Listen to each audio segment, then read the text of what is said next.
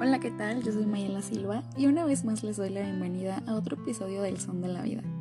Las últimas dos semanas hemos platicado, hemos pasado por este proceso en el que nos sentimos completamente enamoradas, donde todo es color de rosa y te sientes más feliz que nunca. Luego pasamos a la parte en la que te das cuenta que los problemas que se venían suscitando desde hacía ya tiempo no tienen solución. Has hecho de todo para poder salir juntos de las complicaciones que los rodean, pero te das cuenta que no hay nada más por hacer. Finalmente eres consciente que ahí definitivamente no es el lugar ni el cariño que te mereces. El día de hoy hacemos énfasis en el corazón roto, ese que todos en algún momento hemos sentido, cómo lo manejamos y la manera en la que solemos sobrellevarlo. Lo sientes hasta en el más mínimo acorde de la canción que canta tu artista favorita, esa que dice, y a pesar de que dicen que los años son sabios, todavía se siente el dolor. Lo sientes en una tarde lluviosa, lo puedes ver en tu película de amor favorita y en el comer helado sin límite alguno escuchando música en tu habitación. A ciencia cierta, nadie tiene la clave para curar un corazón roto. Creo que lo único que a todos nos funciona o nos hace sentir mejor es el aprender que todo pasa por algo y que hay que darle tiempo al tiempo. Es bien sabido que siempre nos preguntamos por qué las cosas con alguien que queremos no resultan como esperamos. Te sentías plena y muy comprendida, eras feliz y sabías que compartir tu vida con esa persona era algo que te hacía bien, pero nunca damos con una respuesta que nos convenza al 100%.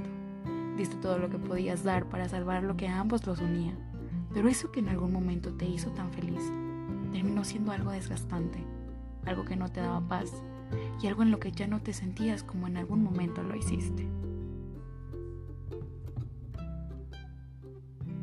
Es completamente normal el sentirnos vacíos, sentir que hay algo de nosotros que se fue junto con eso que tanto amábamos y debemos darnos la paciencia y el tiempo necesario para sanar lo que nos lastima. Solemos ser duros con nosotros mismos y reprimimos aquellos sentimientos que nos mantienen tristes y melancólicos. Solemos obligarnos a mejor darle la vuelta a la situación y a sentir que a la mañana siguiente estaremos bien, cuando en realidad todos tenemos diferentes maneras y diferente cantidad de tiempo para sanar nuestro corazón. Nadie puede decirte que en una semana estarás completamente bien, o a lo mejor sí, pero eso es decisión propia. Puede llevarnos meses también el dejar atrás algo que quisimos y que nos importó tanto. Es parte de un proceso de duelo el superar una relación que era importante para ti. Así que date mucha paciencia y vive esos sentimientos. Solo así podrás con el tiempo sentirte bien contigo misma, para después poder estar bien, para compartir una vez más una relación con alguien más. No nos cerremos a ya no querer estar con alguien por una mala experiencia. Debemos aprender de lo que ya vivimos anteriormente, para lo que no nos merecemos, para lo que no queremos y para no aceptar menos de lo que esperamos. Quedémonos únicamente con los buenos momentos y con los buenos recuerdos que nos dio el estar en una relación. Nadie dijo que dejar de extrañar a alguien es fácil, mucho menos dejar atrás todo lo que en algún momento te hizo tan feliz. Las cosas tienen su razón de ser. La vida gira en espiral y todo fluye más sin esperarle.